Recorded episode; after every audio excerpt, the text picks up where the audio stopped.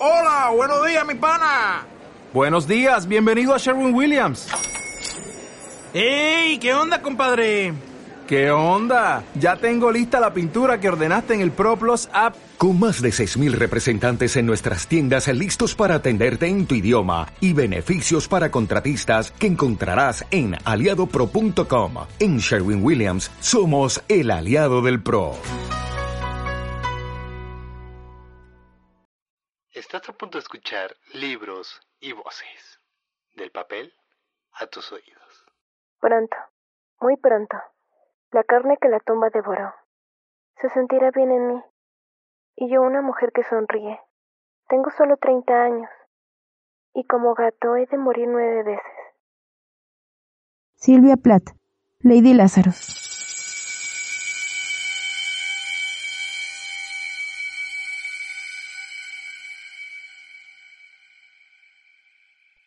Desde la publicación de su primera novela, A pesar del oscuro silencio, Jorge Volpe ha utilizado en sus textos recursos poéticos que se van entretejiendo con historias de personajes verdaderos. Sin excusas, marca con pasajes trágicos y desoladores una narrativa melancólica sin finales felices. La memoria se desnuda y Volpi descubre que en esos espacios se esconden vidas oscuras y perturbadas por sus propios tormentos psicológicos o por la vida externa que los reprime.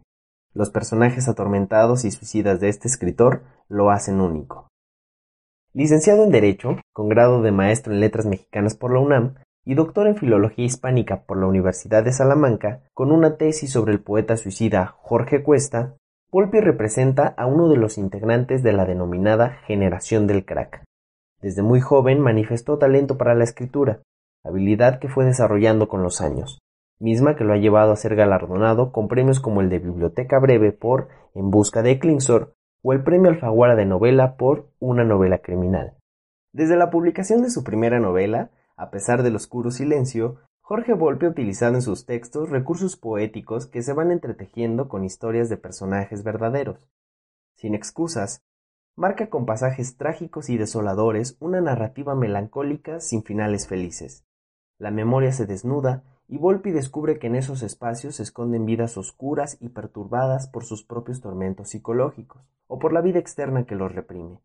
Los personajes atormentados y suicidas de este escritor lo hacen único.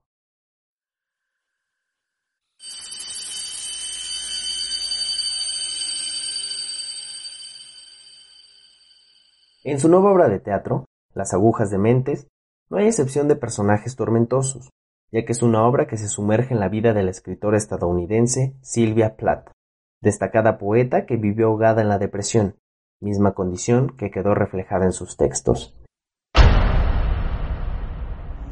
Sentía unas manos alrededor de la taza de té, apagadas, insensibles, chocando contra la blanca porcelana.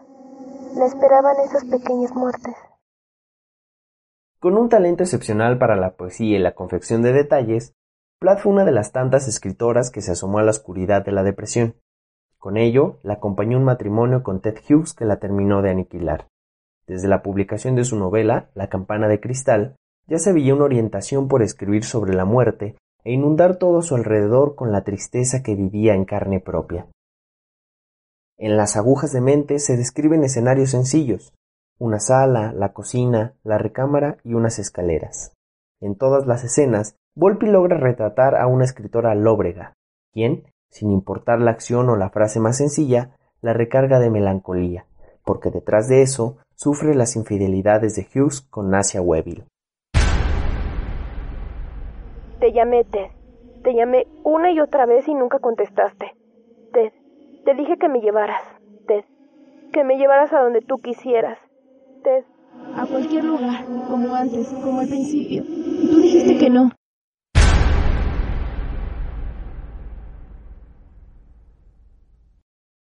La decepción amorosa es protagonista en todo momento.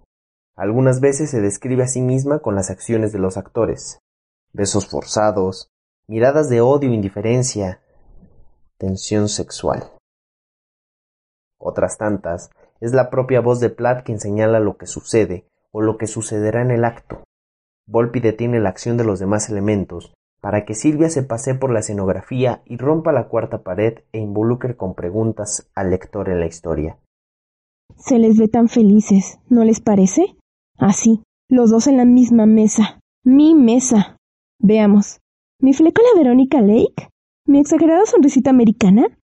Para que lo sepan, Ted no me vio por primera vez en una foto en el Strand, como escribe en su poesía.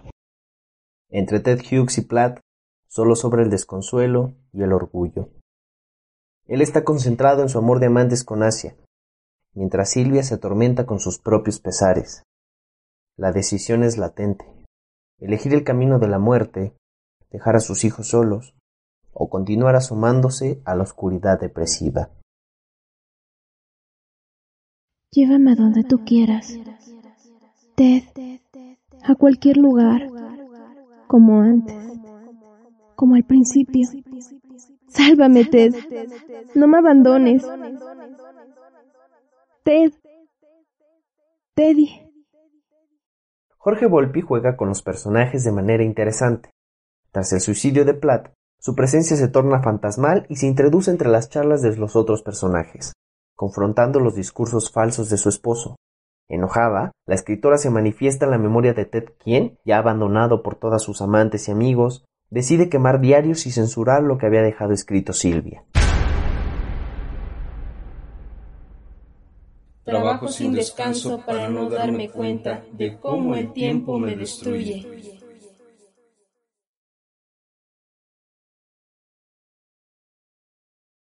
Algunas escenas y diálogos se repiten, pero los personajes que las protagonizan cambian. Ted imita a Platt en las frases, y es otra manera en la que el autor muestra el cómo Hughes no puede olvidarse de su esposa. La muerte en vida del poeta se acentúa cuando de su cabeza no pueden salir cuatro palabras. Tu esposa está muerta.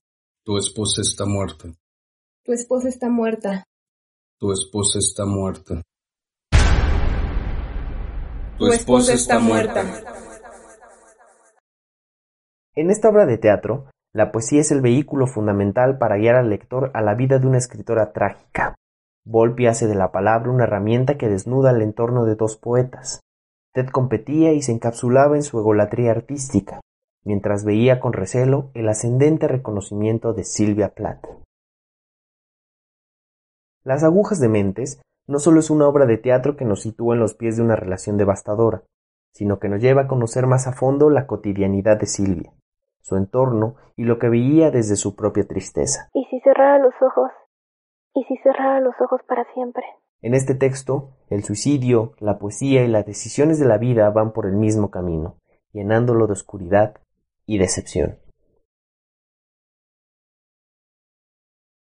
Libros y Voces es una producción para MUX Noticias. Dirección y edición, Griselda Fernández. Información y guion, César H. Dorado. Voces: Nilda Olvera, Roberto Barcocelis y César H. Dorado. Idea original: Roberto Barcocelis y Griselda Fernández. Escúchanos en las plataformas Spotify, eBooks, YouTube y Apple Podcasts. Para más contenido, consulta www.muxnoticias.com.mx.